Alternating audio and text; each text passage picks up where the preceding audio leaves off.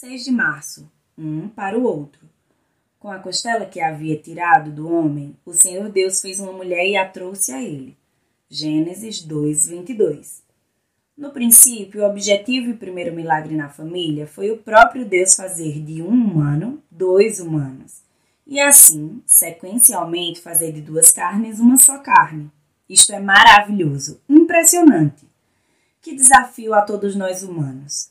Em momentos somos dois, quando analisamos nossos papéis e funções sociais em nossa família. Em momentos somos um, quando precisamos agir de acordo com nossa própria identidade. É importante cada um ter na mente e no coração a convicção de sua sexualidade, na identificação desses papéis. Somos diferentes, pensamos diferentes, tomamos atitudes diferentes, porém somos complementos para o outro. Seres completos que se complementam para algo maior. Encontrar-se integrado na criação divina e se render ao Criador é o que de fato nos firmará no propósito eterno.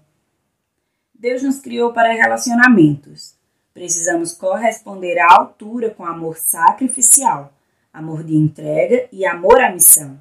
Isso nos fundamenta em segurança, na convicção que a bênção divina está para nós e nada mais, e serão um para o outro, assim como ambos para Deus. Autor desconhecido. Pastores Eduardo e Valquíria Freire.